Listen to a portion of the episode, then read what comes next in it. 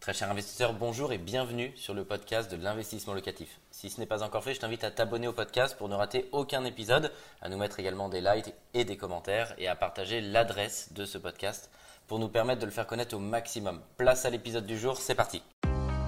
Bienvenue sur Investissement Locatif. Je suis très heureux de vous accueillir en plateau pour cette nouvelle émission avec Nathalie qui est notre chasseuse d'immobilier dans le secteur 92. On va décrypter ensemble une opération. On va parler plus précisément de Boulogne-Billancourt. Est-ce que c'est le 21e arrondissement de Paris? Bonjour Nathalie, merci d'avoir accepté mon invitation. Tu es experte de secteur 92. Tu fais faire des opérations formidables pour nos clients.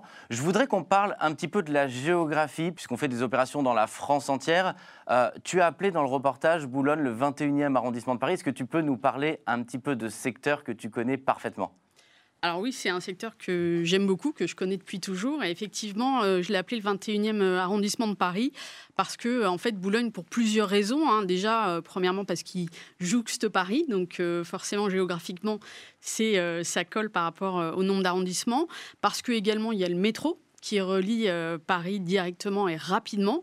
Et puis aussi, de par sa densité, puisque c'est un pôle économique majeur euh, qui euh, rapproche énormément du marché parisien. Et il y a plus de 12 000 entreprises hein, à Boulogne, donc énormément d'actifs, ce qui permet d'avoir un potentiel locatif extrêmement fort. Donc secteur économique très dense. En termes de prix immobilier, est-ce qu'aujourd'hui c'est le copier-coller de Paris ou est-ce qu'il y a quand même une décote puisqu'on est en dehors de Paris par rapport à un prix parisien alors, on est plutôt sur un prix parisien.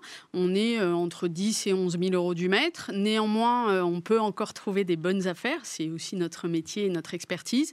Et euh, l'idée, c'est vraiment de trouver des biens de type patrimonial, donc sur lequel on va avoir peut-être un tout petit peu moins de rentabilité, mais au bénéfice de la sécurité, d'une tension locative et d'un environnement qui est extrêmement positif et rassurant pour nos investisseurs. Euh, pour toutes celles et ceux qui regardent, qui ont envie euh, d'investir, la typologie du locataire, est-ce que derrière, bon, c'est un locataire parisien, ça reste pareil? Est-ce que c'est plutôt du jeune actif? Comment est-ce que euh, le produit draine les locataires? Est-ce que tu peux nous donner ton expertise là-dessus?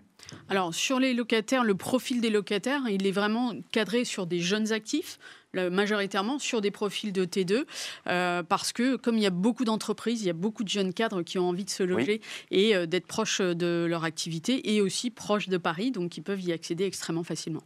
Euh, quand notre client chez Investissement Locatif pousse notre porte, alors pousse notre porte à des milliers de kilomètres parce que c'est un client expatrié, est-ce que tu peux nous raconter son histoire et c'est quoi sa motivation pour investir à ce moment-là à Paris, en dehors de Paris, dans le 92. Est-ce que tu peux nous expliquer cette histoire? Qu'est-ce qui fait que tu l'as fait investir à Boulogne? Alors déjà, c'est euh, un client qui voulait un produit de type T2 d'emblée. Il voulait également être à moins 10 minutes des transports en commun. Et il voulait aussi de la rentabilité dans un quartier sympa. Euh, donc, euh, je trouvais que ça matchait bien avec le, marché de Boulogne, qui était justement très sympa qui était proche des transports, parce qu'en l'occurrence, on est à moins de 5 minutes du métro, et puis aussi proche de la porte d'Auteuil, où il y a euh, le périphérique, l'accès à Paris, Roland-Garros, pourquoi pas, euh, sur la belle saison.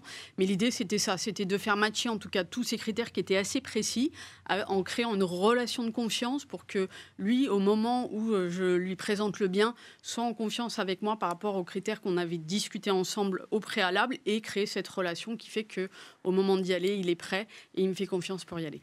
C'est quoi son véritable euh, pourquoi derrière? On a tous une véritable raison d'investir.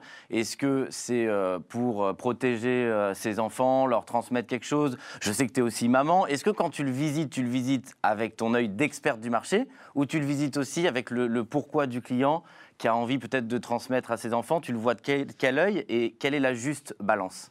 Alors, on a tendance effectivement à se projeter et de toujours euh, se poser la question est-ce que c'est un bien que je prendrais pour moi? Euh, Lorsque la réponse est oui, on le valide et euh, on, active notre chasse pour le présenter à notre client. Donc, oui, on met une petite part d'émotionnel évidemment pour bien valider tous les critères, de dire si j'étais à la place de mon client, est-ce que je le prendrais? Donc, il y a une part d'émotionnel évidemment. Et puis, il y a aussi cette part beaucoup plus analytique sur laquelle on va valider tout le potentiel locatif en partant du bien, de l'immeuble, de la copropriété, puis du quartier et ensuite de la ville. Donc on va euh, faire cette, cette analyse euh, assez carrée pour que euh, le client soit en confiance par rapport à ce qu'on va lui transmettre et lui proposer, mais aussi de comprendre ses moteurs. Et une fois qu'on comprend ses moteurs, on arrive beaucoup plus facilement à lui proposer des biens qui lui correspondent. il est à des milliers de kilomètres. C'est un client qui habite à Jakarta. Euh, les téléspectateurs qui nous regardent, comment est-ce qu'on fait pour prendre une décision en bonne connaissance de cause à des milliers de kilomètres sans avoir peur et être terrorisé? Alors déjà, comme je le disais tout à l'heure, on a créé une relation de confiance dès le départ. Donc euh, lorsque un projet nous est confié, on va appeler le client et commencer à le conseiller, à lui parler de la zone, des produits qu'on peut lui proposer, de nos critères de sélection et notre expertise. Et de fait, le fait qu'il soit à distance va euh, être un peu annihilé, premièrement parce qu'on va lui donner beaucoup de photos de chaque pièce, oui, voilà. l'environnement. Est-ce que tu peux nous parler de tous les, les éléments qui font qu'il peut prendre sa décision à distance sereinement? Alors, systématiquement, on va donner tous les critères pour prendre une bonne décision. C'est-à-dire qu'on leur demande d'aller vite, parce que dans l'immobilier, ça va très très vite, les biens partent j'allais dire en une journée, mais en réalité, c'est en quelques heures. Mais ça, c'est fou. Et c'est hyper important ce que, ce que tu dis. C'est un marché où ça se vend en quelques minutes, en quelques heures. Donc, c'est presque toi qui prends la décision pour lui. C'est une équipe. À ce moment-là, il y a une fusion. On est toujours en mode équipe. On n'est jamais euh, dans une relation client-fournisseur ou client-prestataire. On est vraiment partenaire dans la même équipe et jusqu'au bout, je dirais, puisque jusqu'à la signature de l'acte authentique, on est ensemble et on fait équipe pour faire aboutir, lever des obstacles si d'aventure il y en a. Les clients nous font confiance pour nous déléguer euh, cette partie-là, donc on saute les obstacles avec eux, voire pour eux, pour euh, qu'on soit dans une relation de confiance complète. On le sait, je voudrais qu'on parle un peu du financement. Le financement des expatriés, c'est forcément un petit peu plus compliqué que le financement euh, d'un résident fiscal français. Euh, quels sont les conseils que tu peux donner aux... Alors, de la même façon, lorsqu'on a des profils expatriés, on en a beaucoup hein, qui nous font confiance, l'idée c'est vraiment d'être extrêmement proactif, donc de bien préparer son dossier de financement en amont de son investissement, euh, de lui faire part du fait qu'il faut effectivement de l'apport, puisque les banques vont demander 30 à 35 d'apport pour pouvoir investir et ensuite se faire financer. Donc ça, ce sont des critères extrêmement importants. Et plus on est prêt en amont euh, de, euh, du compromis, de cette phase d'investissement et d'acquisition, plus on est dans les starting blocks, mieux meilleur on sera à l'arrivée, clairement. Et je voudrais qu'on parle du, du, projet. Ici, on est sur un projet patrimonial, donc bien évidemment plutôt tranche basse de ce qu'on sait faire en termes de rentabilité, mais on battra toujours le marché. Je sais que tu sais aussi faire des projets très rentables. Euh, comment est-ce que tu conseilles les clients là-dessus? Quelqu'un euh, qui va regarder cette émission et puis qui ne sait pas, parce que tout le monde a envie de faire une bonne rentabilité et tout le monde a envie à la fois d'investir dans un secteur très patrimonial parce que c'est plus rassurant. Est-ce que tu as des conseils à nous donner et quel est le bon équilibre?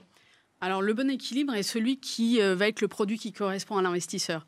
Pour moi, c'est ça la réponse, c'est-à-dire à la fois de la sécurité, le mettre en confiance sur le potentiel locatif dont on a l'expertise, puisque c'est notre quotidien, de valider ce point-là, et puis aussi de la rentabilité, que ça soit un investissement locatif et non pas une dépense. Donc à partir du moment où ce point est validé, je dirais que les points de rentabilité sont euh, évidemment importants, hein, c'est un critère de décision, mais pas que. En fait, on va prendre tous les critères du potentiel locatif du bien, du bien coup de cœur, du bien qui correspond aux critères du client, et c'est ça qui va faire euh, que ça va euh, matcher avec ces, ces. Est-ce que ça arrive qu'ils investissent dans une zone qu'ils ne connaissent pas du tout et ils te font confiance les yeux fermés? Ou est-ce que tu préfères qu'ils soient finalement aussi connaisseurs de la géographie alors franchement, j'adore quand ils connaissent pas parce que euh, j'aime bien la relation de confiance qu'on crée. Ils savent que je suis tellement enjouée euh, et partante dans le bien. Ça m'est arrivé encore hier où j'ai amené une personne à investir à Nanterre euh, alors que c'était pas forcément des critères qu'on avait mis en premier, mais je trouvais que ça correspondait complètement à ce qu'elle voulait et en 10 minutes, elle a dit oui. C'est quand tu trouves une super opportunité et que tu t'y projettes parce que tu as compris ce qu'il voulait? Exactement. C'est vraiment le, point de départ, le postulat de base qui va faire que euh, je vais comprendre ce qu'ils veulent, ce qu'ils veulent pas aussi. On va toujours euh, mettre en avant ces critères-là pour être plus proche euh, de l'entonnoir et du produit spécifique qu'ils souhaitent. Et en fait, même si nos investisseurs sont extrêmement avertis et informés, ils savent bien ce qu'ils veulent et c'est à nous de bien comprendre leurs souhaits et de le mettre en avant pour trouver le bien qui leur convient. Pour finir, je voudrais qu'on parle de secteur, tu le connais comme ta poche, tu l'as vu exploser en termes de prix au mètre carré. On le voyait dans la vidéo, c'est là où il y a Roland Garros, c'est là où il y a énormément euh, d'entreprises.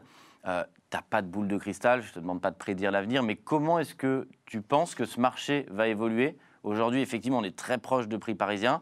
C'est quoi ton conseil? Est-ce qu'il faut continuer à investir? Est-ce qu'il faut attendre? Est-ce que c'est trop tard? L'impact du Covid? Comment est-ce que tu juges ce secteur dans le 92 précisément? Alors ce secteur est extrêmement montant. Il y a des, villes qui sont patrimoniales, qui sont dans la première couronne, donc juste euh, proche de Paris.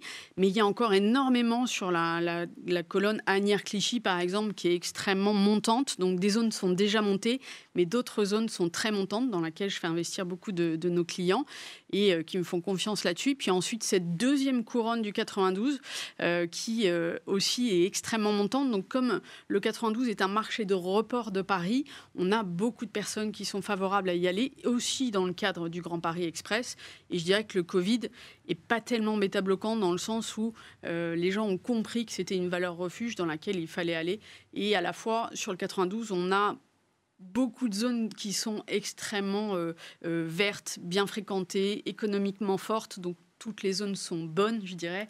Donc ça facilite aussi euh, cette réussite. Et est-ce qu'à l'intérieur de ces secteurs, il y a aussi des micro-marchés? Parce que c'est ce qu'on constate en tout cas dans plein de villes. Tu vas avoir des secteurs dont les prix d'une rue à l'autre changent, d'où l'intérêt effectivement d'être expert du marché et de connaître parce qu'il y a des grandes disparités. Est-ce que tu vois aussi ce phénomène à l'intérieur de Boulogne ou du 92 alors complètement, à l'intérieur de Boulogne, oui, puisque Boulogne a énormément évolué. Hein. À l'époque, euh, il y avait des zones qui étaient complètement euh, euh, on appelle euh, des zones sensibles, voire très populaires, et qui n'étaient pas euh, forcément appréciées, alors qu'aujourd'hui, elles sont à 10 000 euros du mètre. Et de la même façon, Clichy devient très patrimonial. Euh, Agnières, il y a des zones qui sont devenues très patrimoniales, d'autres montantes et d'autres pas encore montées. Donc aussi, dans le cadre du Grand Paris Express, il y a beaucoup de, de secteurs qui montent et les investisseurs ont déjà compris, même si ça va arriver en 2030, que c'est aujourd'hui qu'il faut investir et on les accompagne en ce sens. Est-ce qu'avec le Covid, alors les investisseurs fuient Paris et du coup veulent sortir de Paris et, te demandent d'investir en dehors et, dans ces zones-là. Est-ce que le Covid a eu un impact sur les investisseurs comme on peut l'entendre, où aujourd'hui, ceux en résidence principale ont envie de quitter un appartement pour vivre dans une maison avec un jardin? Après, est-ce qu'ils le font, c'est encore autre chose. Mais côté investisseur, est-ce que tu constates un changement? Alors, je constate effectivement que, comme je le disais tout à l'heure, le, 92 est un marché de report. Donc, du coup, les, personnes ont vraiment très envie d'aller sur une zone à la fois patrimoniale et sécuritaire où il y a de la rentabilité, heureusement. Et de fait, euh, sortent beaucoup de paris où ils pensent que c'est déjà saturé, même si ce n'est pas forcément le cas. Mais ils n'ont pas tort sur le fait que c'est un marché où on peut investir avec un prix au mètre carré qui est moindre et qui offre euh, cette sécurité et cette tension locative qui est très forte. Merci d'avoir partagé, Nathalie, ton expertise de ce secteur du 92 et plus largement de l'immobilier. Je suis sûr que ça va inspirer énormément d'investisseurs qui se posent des questions pour investir dans cette zone. Je vous dis à très bientôt pour une nouvelle émission avec l'ensemble de nos conseils pour réussir vos investissements immobiliers. Au revoir. Un grand merci d'avoir suivi cet épisode jusqu'au bout. Je te donne rendez-vous pour un prochain épisode. Si ce n'est pas le cas, abonne-toi au podcast, partage-le mets-nous un like et tu peux également retrouver plus de conseils sur YouTube avec plus de 300 vidéos gratuites.